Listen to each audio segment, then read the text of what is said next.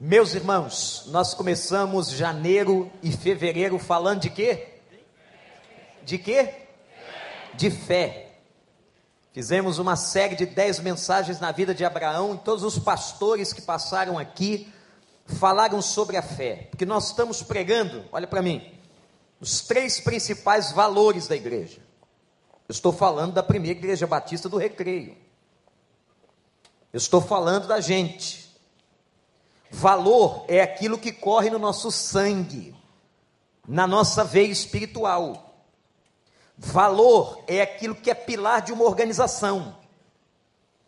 Se você chega numa grande companhia, numa grande empresa, você vai ver um totem ou em algum lugar os valores daquela empresa. Mas muito mais do que isso. Você vai ver no comportamento dos funcionários a visão daquela empresa e os valores da empresa. A igreja também tem os seus valores. E os nossos valores são valores que emanam da palavra de Deus. Não são valores criados simplesmente por um grupo de planejamento estratégico, por um grupo de administradores de empresa. Não. Conquanto isso seja importante, os valores da igreja de Deus emanam da palavra. E são três palavras que resumem os valores da primeira igreja batista do recreio.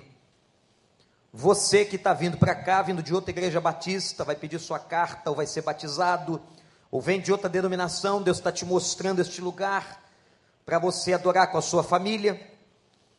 Os três valores, ou as três palavras que sintetizam os nossos valores são fé, serviço e amor. Repete comigo: fé, serviço e amor. De novo, gente. Serviço. Passamos os dois primeiros meses falando da fé. E hoje, primeiro domingo de março, nós vamos começar a falar sobre ser servo de Deus. Porque quando nós nos convertemos, quando você foi salvo por Jesus, você foi chamado para servir. Tem gente que faz uma confusão danada, você não foi chamado para ficar no banco da igreja. Você recebeu pelo menos um dom espiritual, pelo menos um. E você foi chamado por Deus para servir a Deus, para ser luz nesse mundo, para ser sal dessa terra, para fazer diferença nesse tempo. Esta semana, irmãos, eu estive pregando numa grande igreja em Brasília. E a gente sabe da situação do país. Brasília está pegando fogo com as últimas notícias, com tudo que está acontecendo. É a capital, você sente a tensão andando nas ruas. Eu fui muito próximo ao Palácio da Alvorada, passei pelos ministérios, a gente vê os movimentos, a gente sente o clima da cidade. Mas eu fiquei muito feliz quando o pastor da igreja, homem de Deus, pastor Gilberto, terceira igreja batista do plano piloto, bem no coração de Brasília, tomou a palavra e disse: a única solução para essa cidade, para o nosso país, é a igreja de Deus. São pessoas servindo a Deus, testemunhando do Evangelho aqueles que trazem as marcas de Cristo na sua vida, aqueles que são, como disse Jesus, sal da terra nessa terra, luz do mundo nesse mundo. Portanto, meus irmãos, nós cremos nisso. Amanhã, quando você chegar no seu trabalho, quando você entrar na universidade, quando você for encontrar um vizinho no elevador, seja o que for, você tem que se lembrar que você é servo de Deus, que você carrega uma marca, a marca de servo do Senhor, e que essas pessoas ao seu redor estão sedentas pelo Evangelho, elas querem ouvir uma palavra de salvação, elas querem ouvir uma boa nova, elas estão cheias de tragédia na cabeça e no coração, e você conhece a Jesus, você conhece a palavra de libertação, leve isso a elas em nome do Senhor faça o seu trabalho, seja um servo de Deus, onde você estiver, em nome de Jesus. Você concorda comigo? E eu fiquei pensando, fico pensando, gente, que, que a gente vai deixar na história nesse mundo, não é? Para que, que a gente existe? Teve um tempo muito interessante de reflexão que o sábio Salomão, dos livros mais lindos da Bíblia, Eclesiastes. Eclesiastes é a maior revelação do coração de uma pessoa. É um livro chamado livro de sabedoria. E Salomão pôde abrir o coração dele, contar das alegrias, das tristezas, das dúvidas. E ele disse assim: às vezes eu não entendo por que, que a gente existe. Eu não entendo por que, que os rios correm todos para o meio do mar. Por que, que as coisas acontecem. Por que, que um dia proclama o outro dia e a vida passa como um sopro. A única razão da nossa existência, na certeza de que esse mundo vai entrar num novo processo e nós vamos entrar numa outra realidade existencial. O único propósito que temos a fazer nesse tempo, nesse breve tempo de vida que temos aqui, 70, 80, 90 anos, é deixarmos um legado na história. E a grande pergunta é qual é o legado que você tem deixado? O que, que você vai deixar amanhã? Você pensa que vai deixar algum bem material? Não é disso que eu estou falando. Mas eu estou falando sobre o que você vai entregar a Deus quando terminar sua jornada, quando se apresentar diante dele. E quando ele pedir conta a você dos seus dons e dos seus talentos, como naquela parábola de Jesus, em que aquele que tinha cinco talentos granjeou mais cinco. E ele disse: servo bom e fiel, entra no gozo do teu Senhor. Sobre o pouco foste fiel, sobre muito te colocarei. Que coisa maravilhosa. Essa é a nossa esperança. Deixar um legado como pessoas, como famílias, como igreja, como reino, e poder levar muita gente para conhecer o Evangelho. Eu vou afirmar uma frase aqui, essa frase é a base temática da nossa mensagem essa noite, que eu não tenho nenhuma dúvida de afirmá-la, de dizê-la e de redizê-la. A frase é a seguinte, e que você tome-a para si e diga comigo: eu posso fazer mais. Você crê? Então repete comigo essa frase: Eu posso fazer mais. Quero ouvir as irmãs, as vozes femininas. Vamos lá. Os homens, eu posso fazer mais. Toda a igreja, de novo, eu posso fazer mais. Primeira Crônicas, capítulo 11. Abra sua Bíblia. 1 Crônicas, capítulo 11, versículo de número 15, temos aqui uma história interessantíssima de três rapazes, de três jovens que marcaram seu tempo, marcaram a sua geração, que deixaram um legado na história. 1 Crônicas, capítulo 11, versículo 15.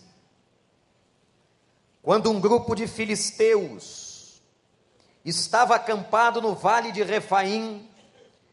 Três chefes do batalhão dos 30 foram encontrar Davi na rocha que há perto da caverna de Adulão.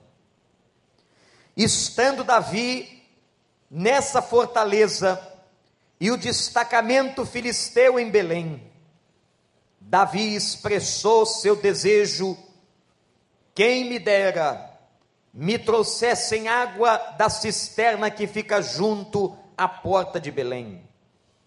Então aqueles três infiltraram-se no acampamento filisteu, tiraram água daquela cisterna e a trouxeram a Davi, mas ele se recusou a bebê-la. Em vez disso, derramou-a como uma oferta ao Senhor. Longe de mim fazer isso Ó oh meu Deus, disse Davi, Essa água representa o sangue desses homens que arriscaram a própria vida. Eles arriscaram a vida para trazê-la e Davi não quis bebê-la. Foram essas as proezas dos três principais guerreiros e valentes do rei Davi. Que Deus nos abençoe. Ô gente, falando de água, sumiu com as minhas águas daqui. Eu sou um pastor que bebo água quando falo. Isso não tem nada a ver, isso é maldade. Alguém, por favor, pegue uns copinhos de água e bota aqui. Também não precisa me afogar, bastam dois. Gente, preste atenção no que eu vou dizer. O texto está falando de um tempo em que o rei Davi conquista territórios. A conquista de Israel começa com Josué e só vai terminar lá em Davi. Vejam quantos séculos. Vejam quanto tempo. E vocês sabem qual foi a última cidade que Israel conquistou? foi uma cidade chamada Jebus, conhecida por você como Jerusalém. A última cidade a ser conquistada no reinado do grande rei, daquele que é reconhecido como o maior rei da história de Israel, Davi, foi a cidade de Jerusalém.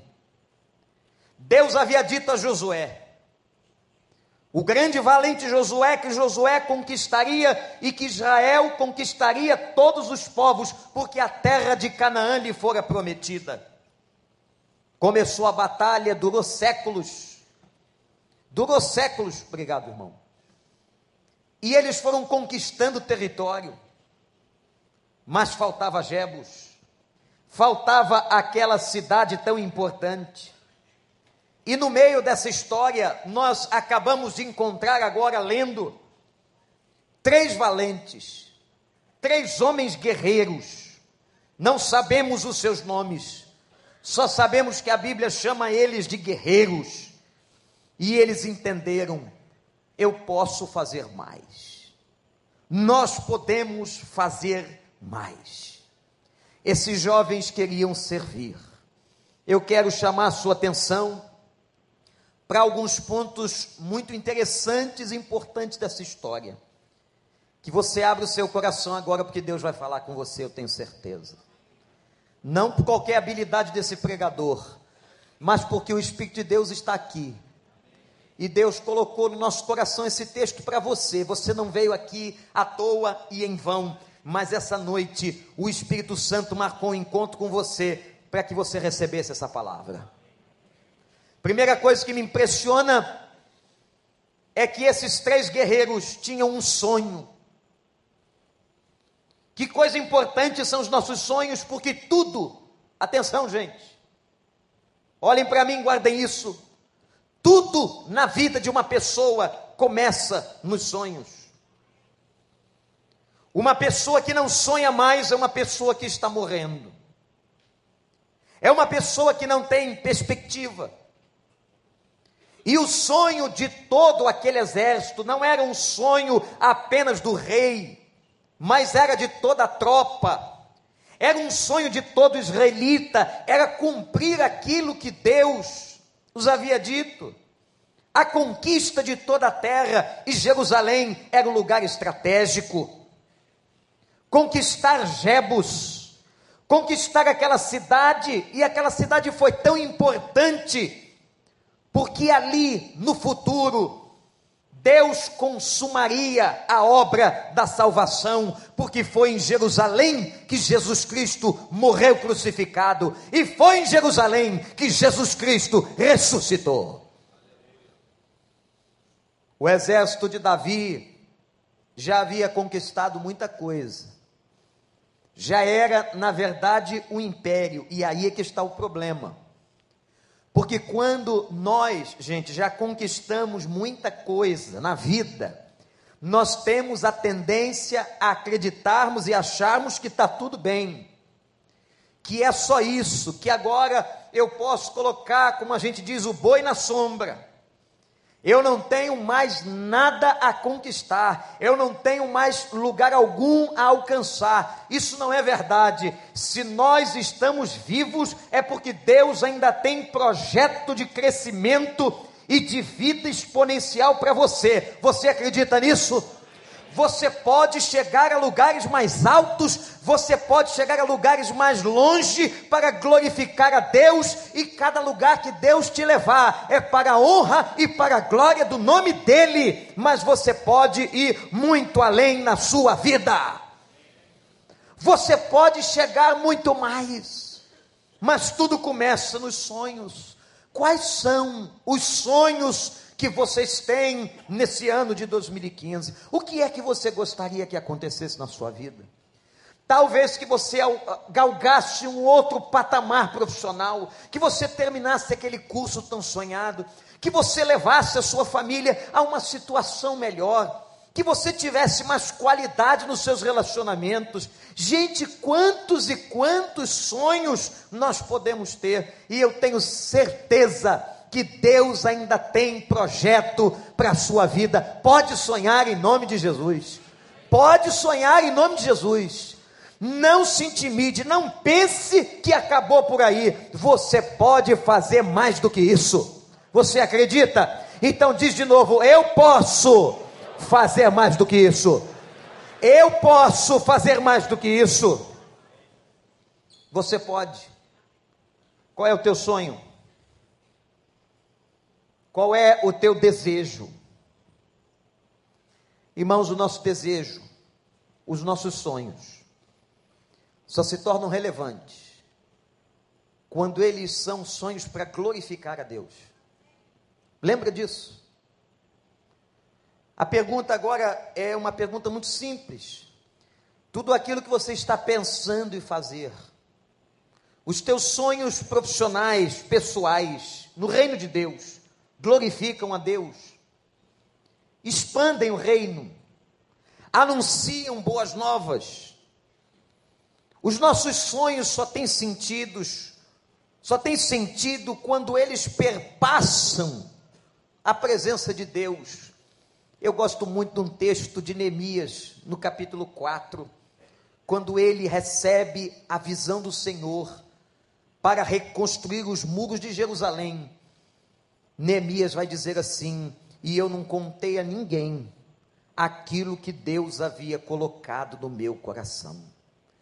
Os sonhos mais valiosos da nossa vida, os desejos mais extraordinários e magníficos, são aqueles que Deus colocou no teu coração.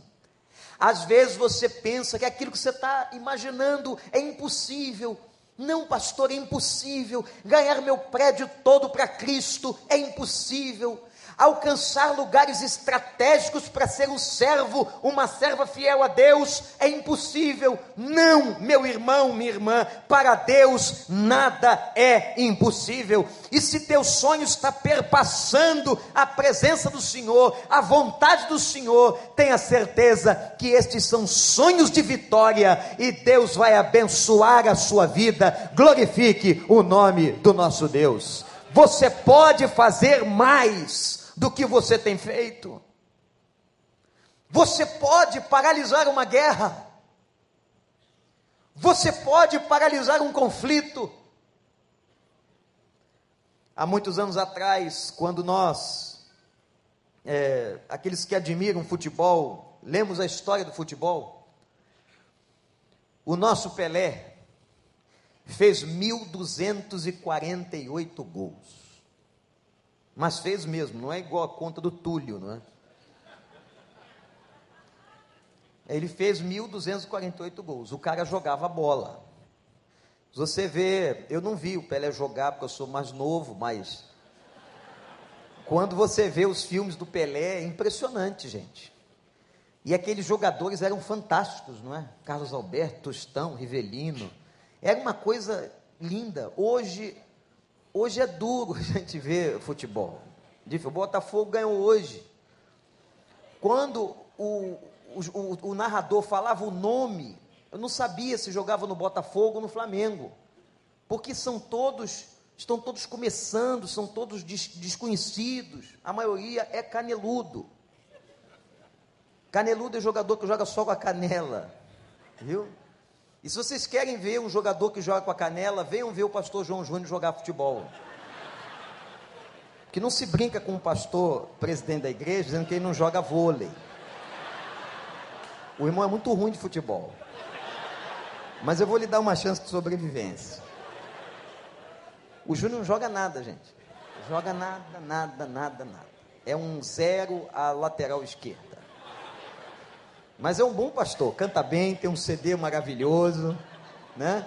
Então, quando ele lá no campinho da gente, fizemos um, um, um dia, uma final, os pastores foram jogar bola, ele começou a jogar, a turma começou a dizer, João, canta, João, canta.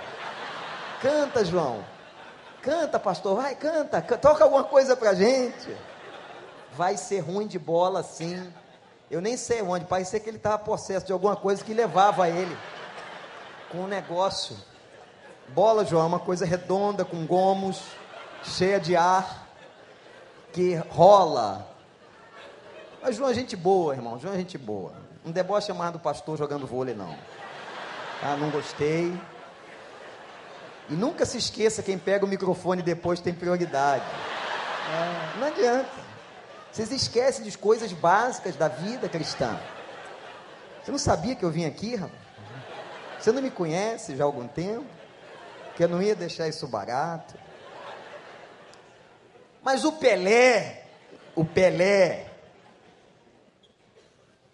a Nigéria estava em guerra, ele chegou na Nigéria, parou a guerra. Isso marcou a história do futebol, a história da carreira de Pelé. Uma pessoa tão admirada, que chega num país em guerra civil e por 48 horas não houve guerra. Eu fico pensando, meu Deus, se nós, servos do Senhor, sonhássemos, sonhássemos com uma geração melhor, com um mundo melhor, tivéssemos no coração a vontade de servir, nos colocássemos à disposição de Deus, meus irmãos, nós que temos o Espírito Santo poderíamos parar muitas guerras em nome de Jesus. Poderíamos fazer cessar muito sofrimento em nome de Jesus. Poderíamos levar luz a muitos lugares em nome de Jesus. Poderíamos ser sal da terra em muitos lugares inóspitos em nome de Jesus.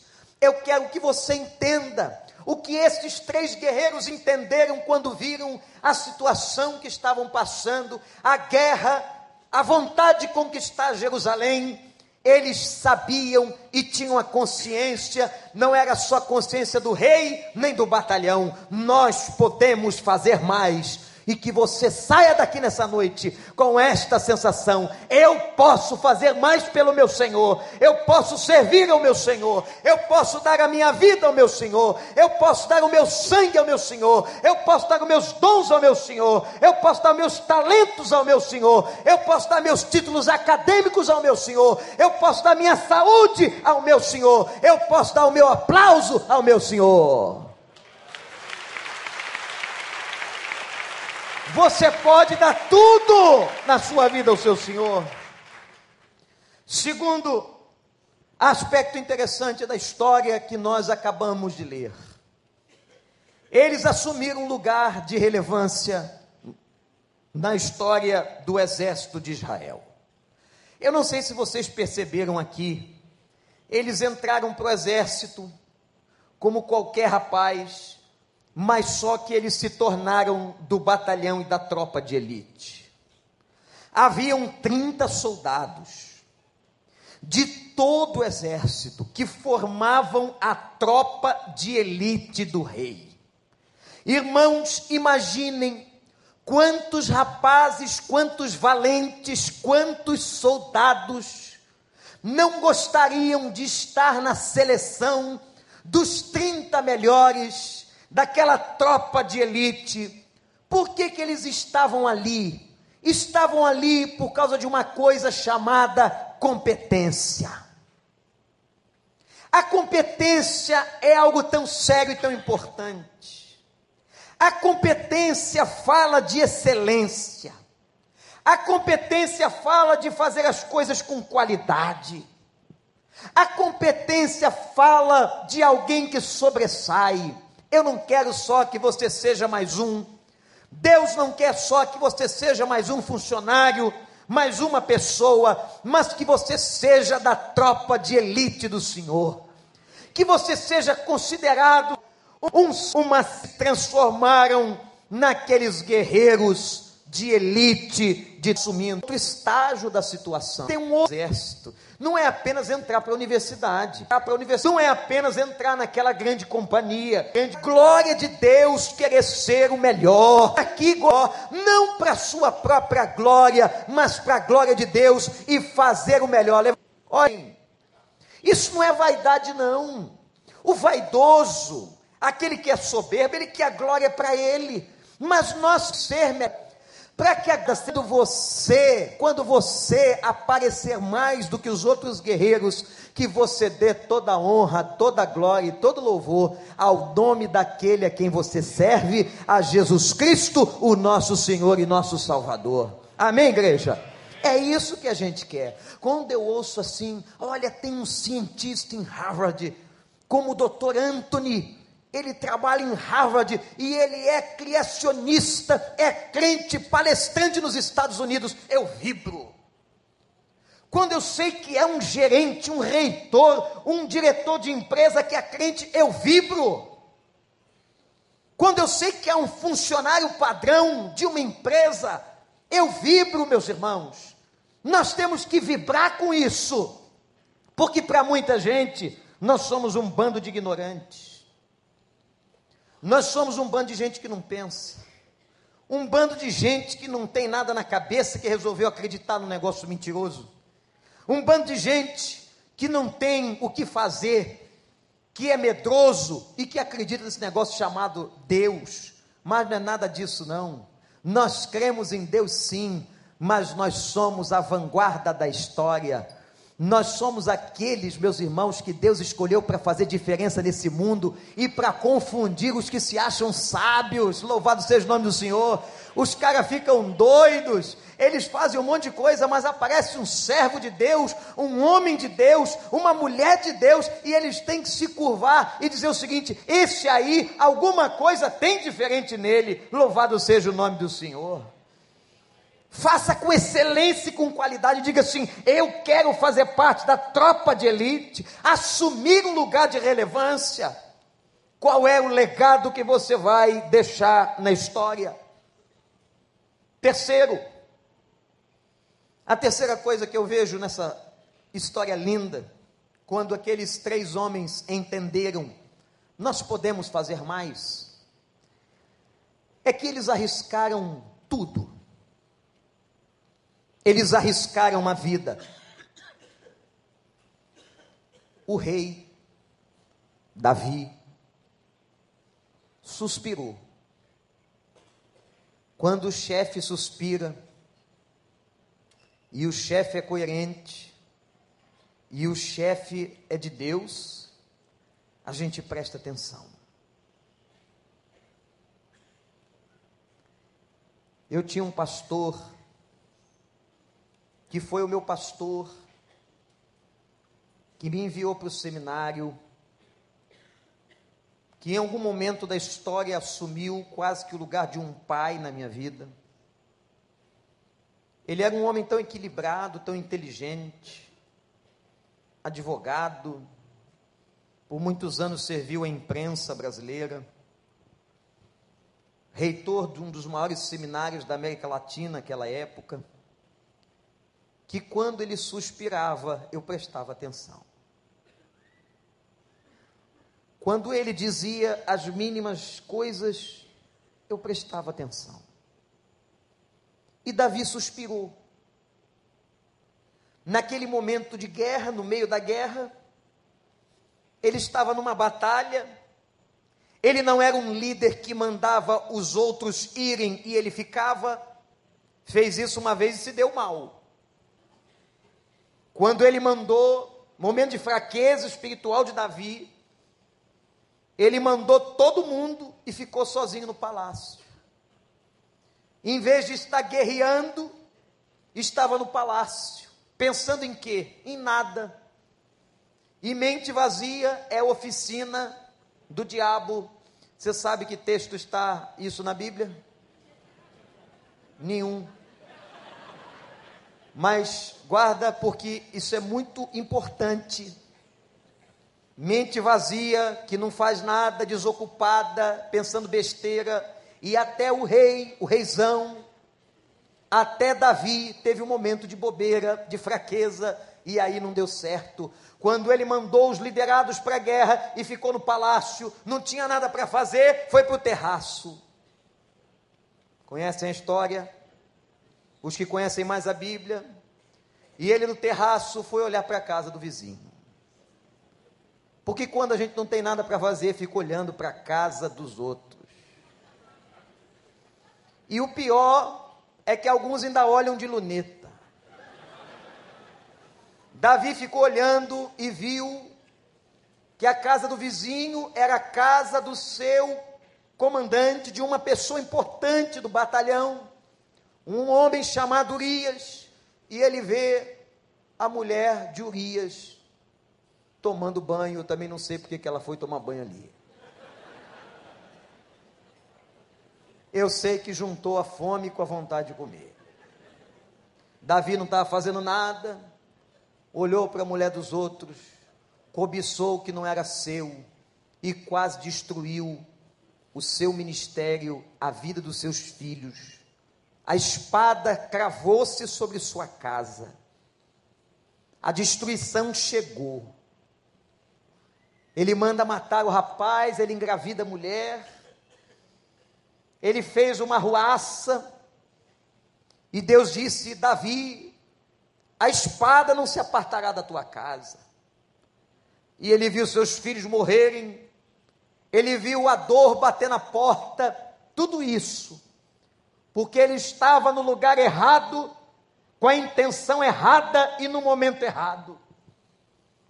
Quando a gente está na hora errada, no lugar errado, no momento errado, com o coração errado, as coisas vão dar erradas. Não bobeia com teu coração, não. Não vacila com teu coração, porque nós somos carne. A gente pode estar no lugar errado, na hora errada, com a intenção errada, e eu fico muito preocupado com um crente que bate no peito e diz assim: comigo isso não vai acontecer. Esse é o sujeito mais perigoso. Esta é a mulher que está com o pé em cima da linha. Mas postura correta é como a postura de José, que ao passar tentação semelhante a que passou Davi, ele saiu correndo da casa de Potifar. Imagina a cena: um rapaz a Bíblia diz bonito. Olhem para mim, bonito. Estou chamando atenção para a palavra. Um rapaz bonito, criado na escola egípcia. E aquela mulher, o texto bíblico diz assim: e ela o tentava dia e noite, misericórdia uma praga em forma de gente. E ela, noite e dia, irmãos, não, o cara trabalhava ali, ele era servo daquele lugar. Já tinha passado uma confusão danada na vida dele. Os irmãos venderam ele. Ele foi parar numa caravana, depois foi parar na outra, foi parar no palácio, era escravo. Aí conseguiu uma oportunidade ali na casa do Potifar. E agora, essa mulher, que não devia ser mulher feia, que o Potifar não era bobo, o Potifar podia escolher, Potifar estava numa situação estratégica, escolher mulher feia, por quê? Escolher mulher feia castigo. É insanidade, por isso que vocês, mulheres que estão aqui, são lindas. Já vai a minha homenagem para o dia 8 de março. Essa igreja só tem mulher linda. Olha para o lado e veja a beleza da mulher que está aí com você. Cuidado para não ser mulher dos outros, hein? Para não dar confusão. E a mulher ficava dia e noite, dia e noite, dia e noite. Eu fico imaginando, não sei o que ela falava, gente, não sei. Ela devia botar aquelas roupinhas dela, aquela coisa, aquelas coisas que elas usavam no Egito. Não sei se ela dançava, ela botava uma musiquinha para tocar, sei lá o que ela fazia. Eu sei que ela devia ficar de noite, Zezinho, vem cá, Zezinho, Zezinho. Já estava na intimidade para tentar captar José. E diz a Bíblia que ele não aguentou. Vocês acham que o cara é de quê? O cara é de carne, é de osso. O cara é gente. E ele disse: aqui é perigo, eu vou correr. Da tentação se corre. Não fica batendo o peito, dizendo assim: não, eu posso, eu resisto, resiste nada. Tu não consegue nada, tu é carne igual a mim. Eu sou igual a você, nós não resistimos. Quando a tentação chega perto de nós, foge, que é melhor. Foge. Só se encara o diabo. O diabo se encara. A Bíblia diz: resistir ao diabo, e ele fugirá de vós. Só se for uma mulher muito feia que pareça o diabo, aí você encara. Agora, se não for mulher feia, e se não for o diabo, aí você foge. Mulher feia tem problema não, pode ficar tranquilo. No outro dia teve um irmão que me chamou e disse assim, pastor, estou com ciúme da minha mulher. Eu falei, mas por que você está com ciúme da minha mulher? Ele falou que estava com ciúme de uma pessoa, eu falei, não é possível. Não há a mínima chance de qualquer tipo de adultério, é problema do seu coração, vai para psicologia. Não tem, não tem condição. Tem coisa que não tem condição, só se for um problema de insanidade, patologia profunda.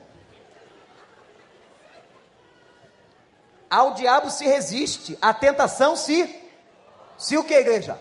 Foge. Ah, mas Davi aqui está atento. Volta para o texto. Eu dei uma passeada no Velho Testamento. Mas Davi aqui está atento. E suspira. E diz assim: ah, quem me dera beber água das cisternas de Belém. O cara está na guerra, tomando água de cantil. Ele imaginou naquele calor, vestido de armadura de soldado, beber uma água fresca. Pode ficar com vontade aí que eu vou beber. Ah! Quem me dera beber uma água fresca da cisterna de Belém. Os três ouviram. Quando eles ouviram, correram. Três loucos. Entraram pelo território onde estavam acampados os filisteus, os inimigos foram até a cisterna, não sabemos como, na calada da noite. Pegaram as águas da fonte de Belém, de onde Davi suspirava, e trouxeram para o rei. Eu fico pensando o que é que foi que moveu esses três guerreiros a fazer isso a não ser o fato de acreditarem que eles podiam fazer mais. Observem, gente, eles estavam no sol, como soldados, mas agora, mais do que soldados, entraram para a tropa de elite. Mas agora, mais do que na tropa de elite, eles resolveram arriscar a vida em nome do rei. E saem correndo na postura de servos. Ah, meus irmãos, como Deus está esperando posturas assim de cada um de nós. De gente corajosa. De gente que está dando sua vida por Jesus.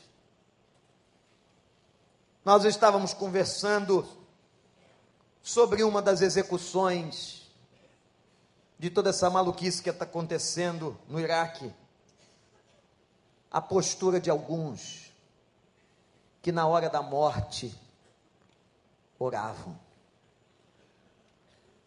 mas que estavam ali, revestidos da graça e da misericórdia de Deus. Porque há horas na vida da gente que nós não podemos fazer nada. a não ser confiar que Jesus é Senhor. Meus irmãos, coragem. Ser crente não é fácil, não. Ser crente não é simples. Não é esse evangelho que estão pregando por aí, coisa de maluco. De que crente fica rico, de que crente só tem bênção, de que crente só tem vitória. Essa teologia que não é teologia de Jesus, que não é teologia do Novo Testamento, não. Evangelho é renúncia, evangelho é cruz.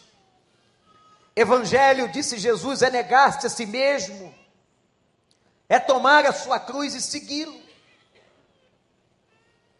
E para seguir a Jesus, nós vamos encontrar tantos percalços. Nós vamos ter alguém no trabalho que nos provoca, nós vamos ter uma oferta indecente, corrupta.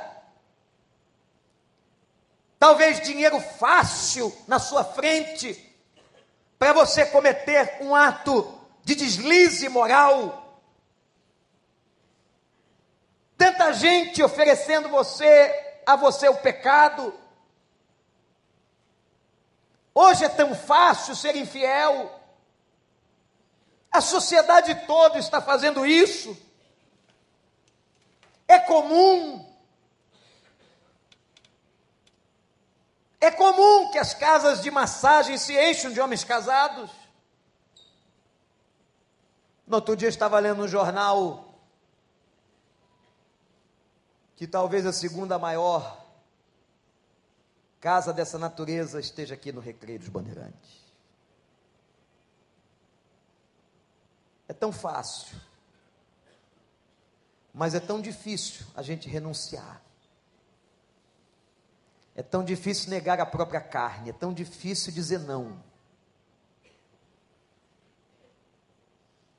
Como a história daquele homem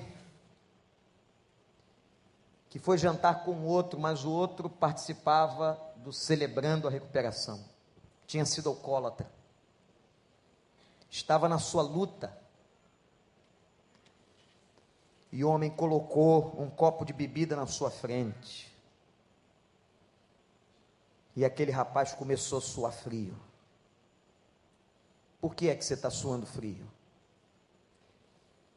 E ele responde: Porque eu estou lutando com a minha carne agora, para não voltar para o lamaçal de onde eu vim. Porque quando eu bebia, eu batia na minha mulher, eu maltratava os meus filhos. Mas Jesus me libertou.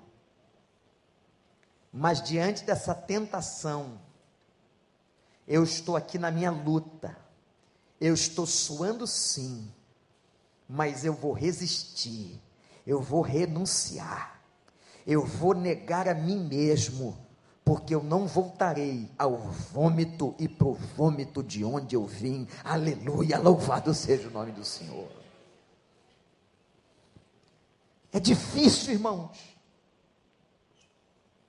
É difícil não cair nessas tentações do dinheiro da sexualidade, da vida, da mentira. Aqueles três valentes entenderam: nós podemos fazer mais, nós podemos ser mais. Eu quero que você saia daqui com a convicção e a certeza que você pode ser mais para Deus, que você pode fazer mais para Deus, em nome de Jesus e que você peça ao Espírito, Senhor, me dá forças para resistir, para não cair, para não voltar para o vômito, para não voltar para a lama. Porque agora, no final do ano, meus irmãos, exatamente no dia 31 de dezembro, eu recebi uma ligação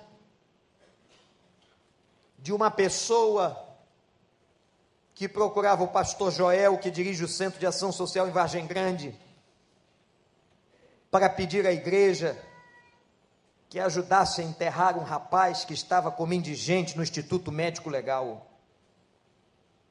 E esse rapaz havia sido resgatado do crack das drogas. Tinha vindo aqui, cantou, no coral da Cristolândia. Mas a tentação voltou. Ele não teve forças. Ele perdeu a vida. Como é difícil. Como é difícil a luta.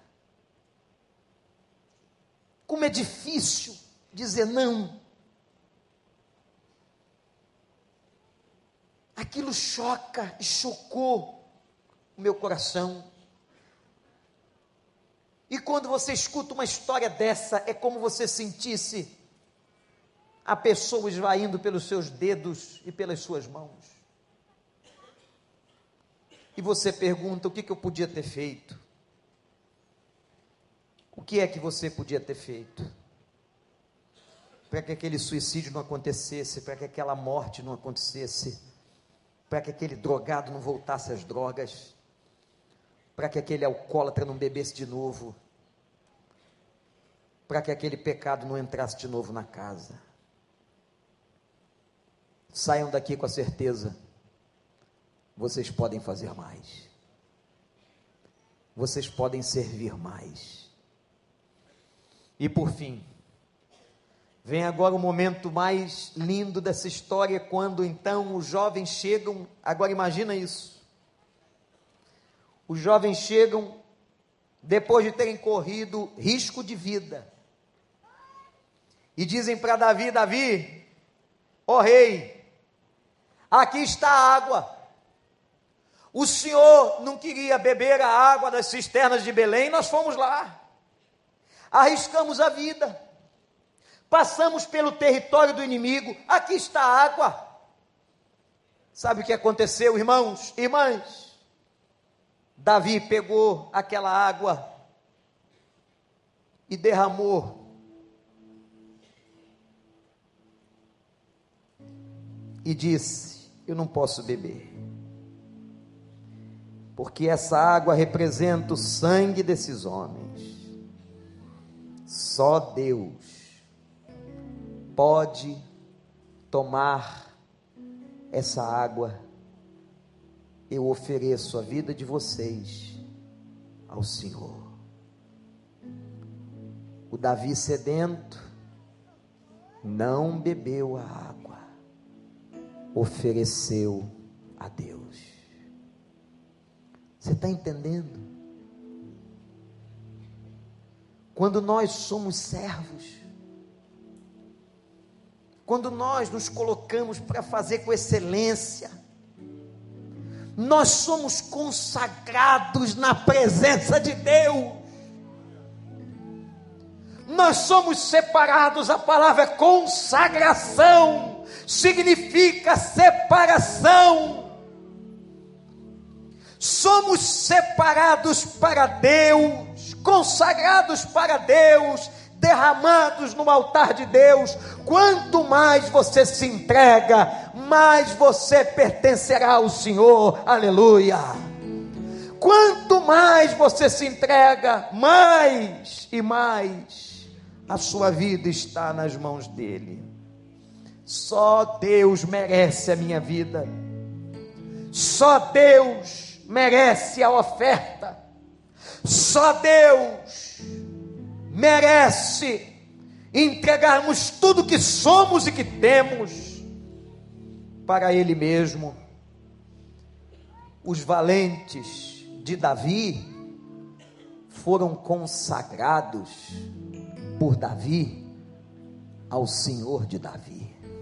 Senhor, não sou digno de beber essa água, eu os entrego na tua presença. Pode ser que hoje à noite, aqui, agora, tem alguém que esteja ouvindo essa palavra dizendo: Pastor, é comigo, é comigo, é comigo, é comigo. Deus está pedindo mais da minha vida.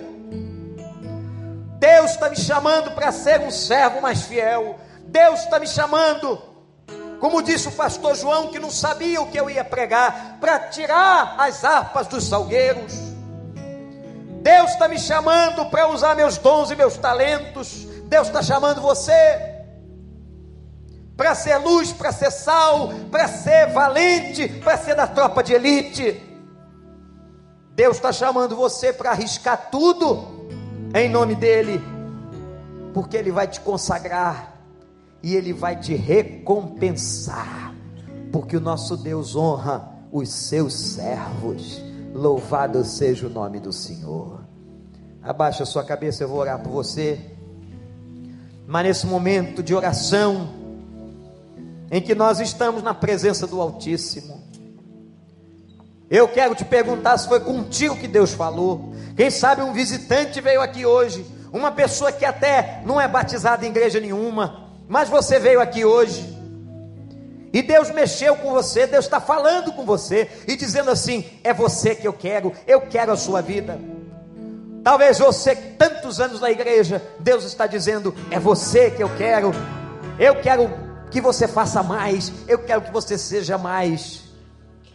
Você é capaz de dizer agora: eu posso fazer mais, eu posso ser mais, é comigo que Deus está falando, eu quero, Senhor. Se Deus falou com você, eu vou orar por sua vida. Levante sua mão onde você estiver. Graças a Deus. Deus abençoe. Deus abençoe. Levante sua mão onde você estiver. Deus abençoe. É contigo. Foi com você que o Espírito Santo falou nessa noite. É a você que Ele está chamando. É contigo.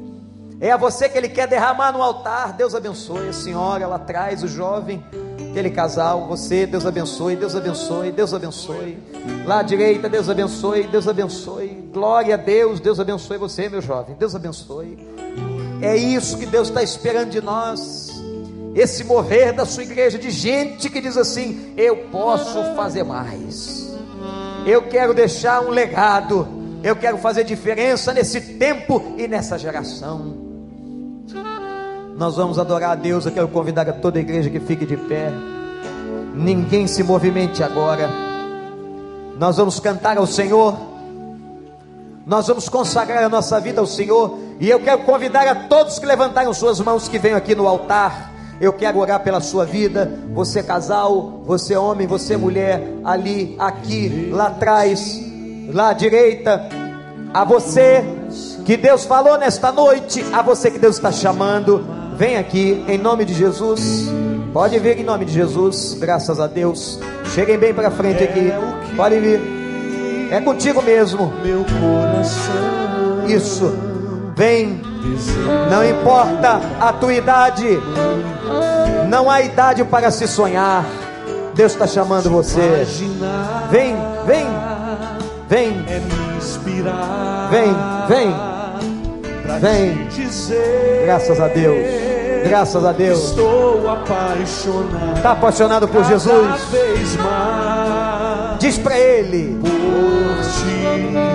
Vem, vem. É contigo isso. Senhor, tu és incomparável. Teu nome é maravilhoso.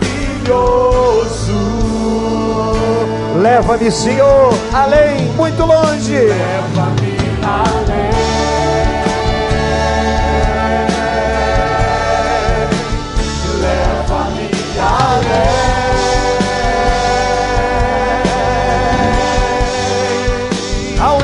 Mais profundo. nível mais profundo de intimidade contigo, ó Senhor.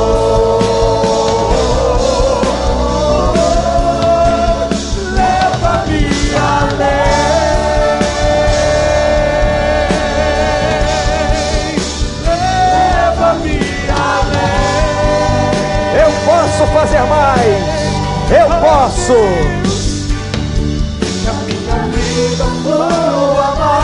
Mais que a tua unção, mais do teu poder. Deus é fiel, você pode fazer muito mais. Eu queria que a igreja agora estendesse suas mãos para cá, para a gente orar por essas pessoas. Tem tanta gente aqui. Deus conhece você até você que está aqui, que não pertence ainda a nenhuma igreja, Deus está te chamando hoje, dizendo: Filho, filha, eu quero que você me sirva de todo o coração, porque esse é o meu propósito para a tua vida. Deus de amor e de graça, Derrama sobre essas pessoas agora a tua graça, Senhor.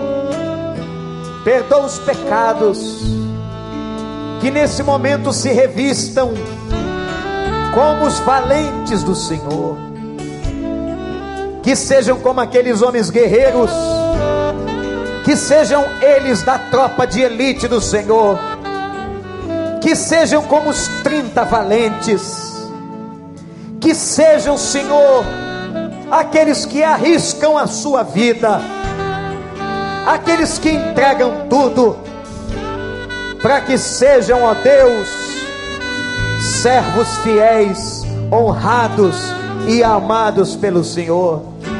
Tome-os em tuas mãos, abençoa a vida deles, as suas famílias, os seus casamentos, os seus pais, a saúde, e que a partir de hoje, Senhor, sejam novas criaturas, e aqueles que não têm o nome escrito, esteja hoje escrito no livro da vida o nome de cada um deles, para a honra e glória do Senhor. Que sejam servos e servas do Senhor, que sejam valentes do Senhor. Nós os entregamos nas tuas mãos, em nome de Jesus, e todo o povo de Deus com as mãos estendidas, digam sobre eles Amém.